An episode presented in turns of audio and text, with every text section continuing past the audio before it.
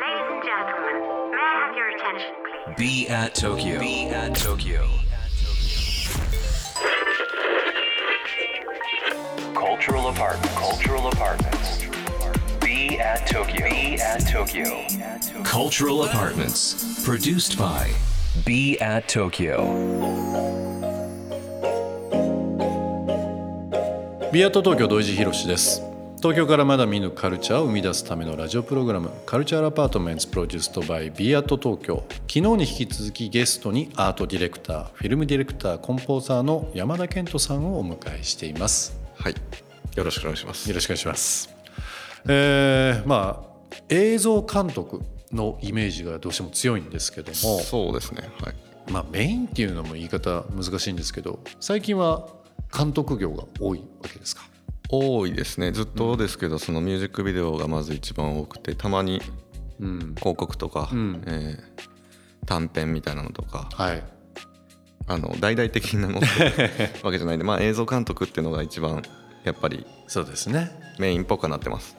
影響を受けた方ってどういう人が多いですかね。その過去の作品でも構いませんし、まあ、こういう映像を作り始めようと思った時何かこう、まあ、ミュージシャンなのか実際の映画なのか、まあ、見たミュージックビデオでも構いませんけどちょっと感銘を受けたりだとか衝撃を受けたって何かあったりとかします？あでも分かりやすいところで言うと、えっとまあ、スパイク・ジョーンズとか、はまあ、ミシェル・ゴンドリーとか、い、うん。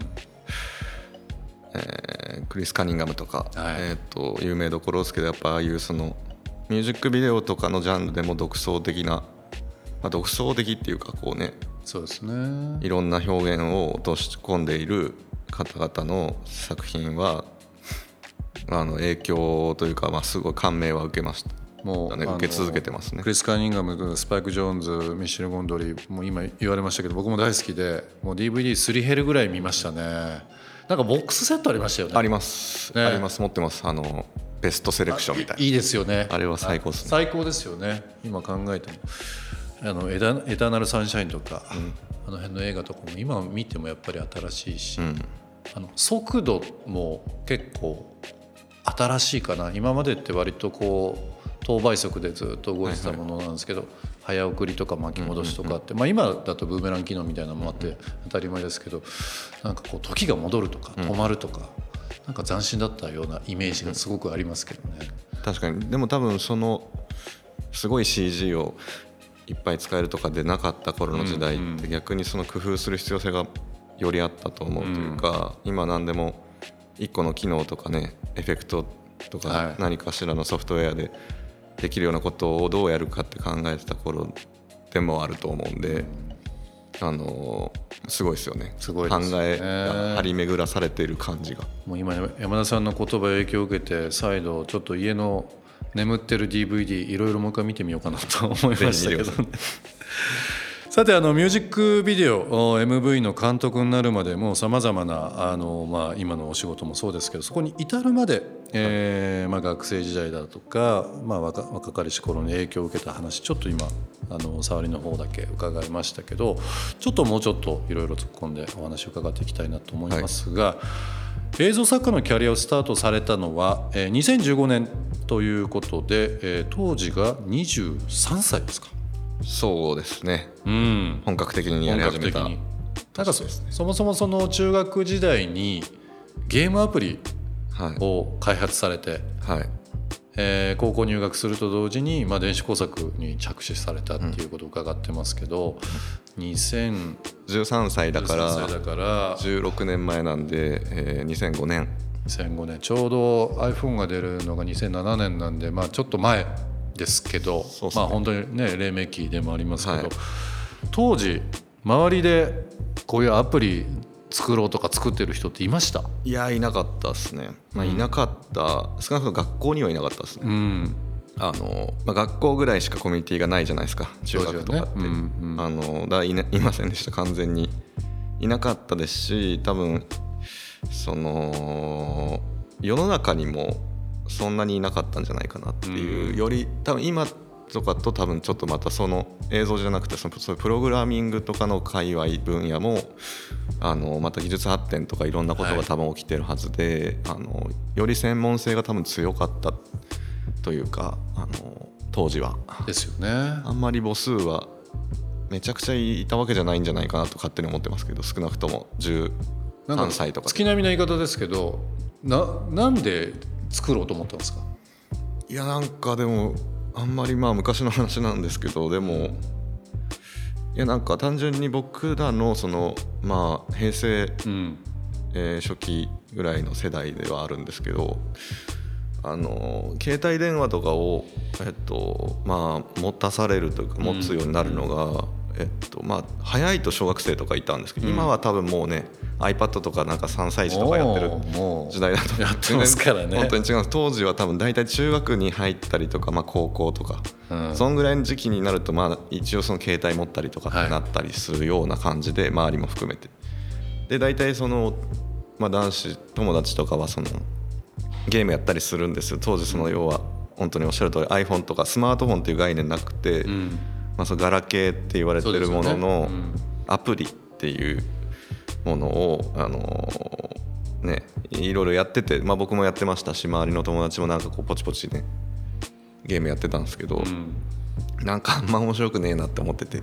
だったら面白いもの作っちゃおうかな。なんか作っ作っ自分で作って自分のツボにはまるゲーム作ればいいかっていう、まあ、ものづくりは昔からなんていうかその工作とか図工の時間とかうん。絵描いたり、何でもこう好きだったんですよね。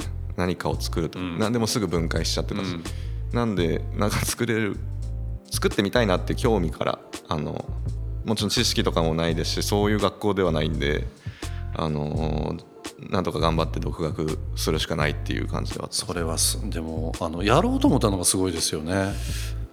なんかそのもそもそもあるものを探すとかあのねっていうんだったらあの選択肢はあるんですけどないから作っちゃおうっていうのはすごいな。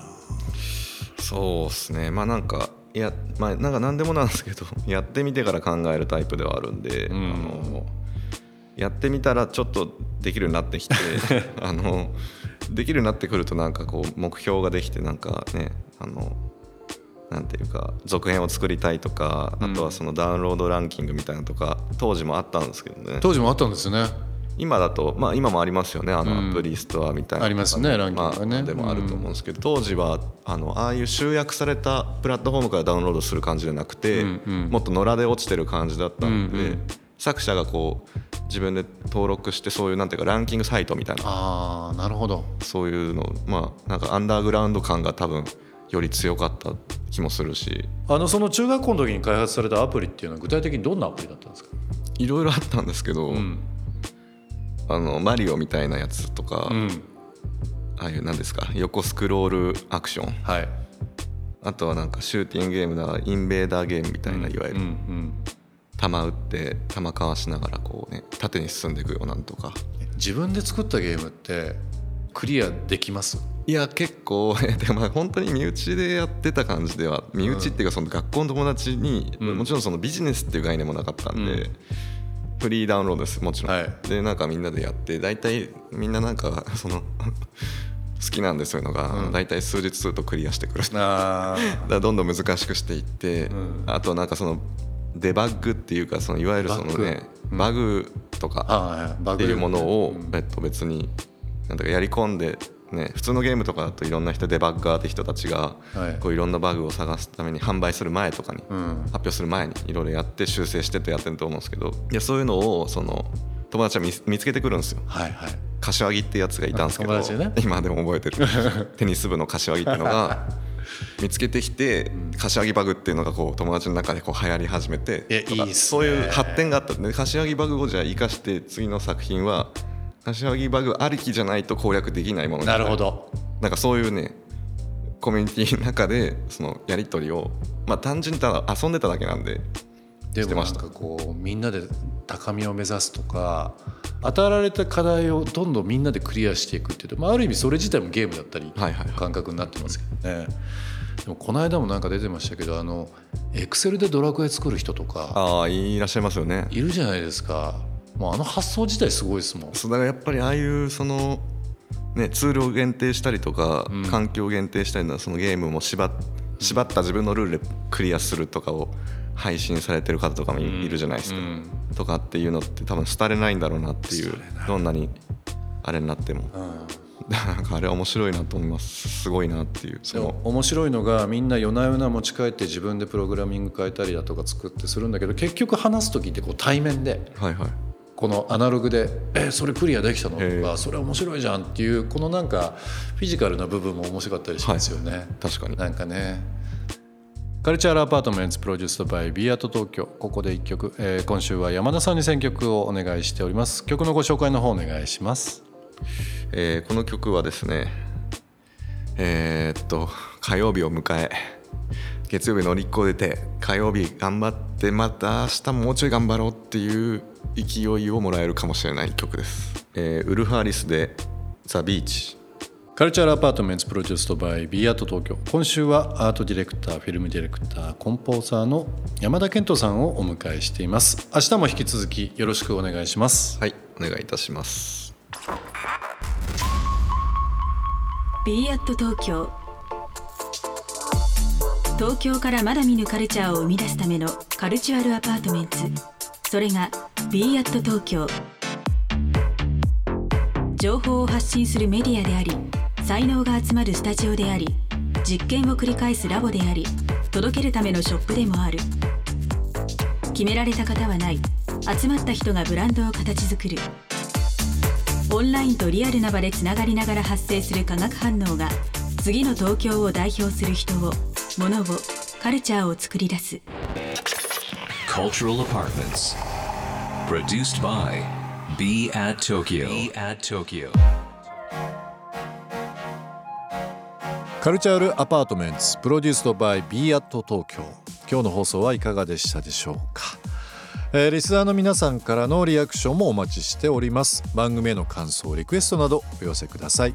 また今注目のクリエイターなどぜひぜひ教えていただければなと思います。アドレスは b アット東京の頭文字を取って小文字で bat897.interfm.jp 小文字で bat897.interfm.jp ツイッターではハッシュタグ小文字で bat897 ツイッターではハッシュタグ小文字で bat897 をつけてつぶやいてください。それではまた明日この時間にお会いしましょう。B アット東京の土井地博でした。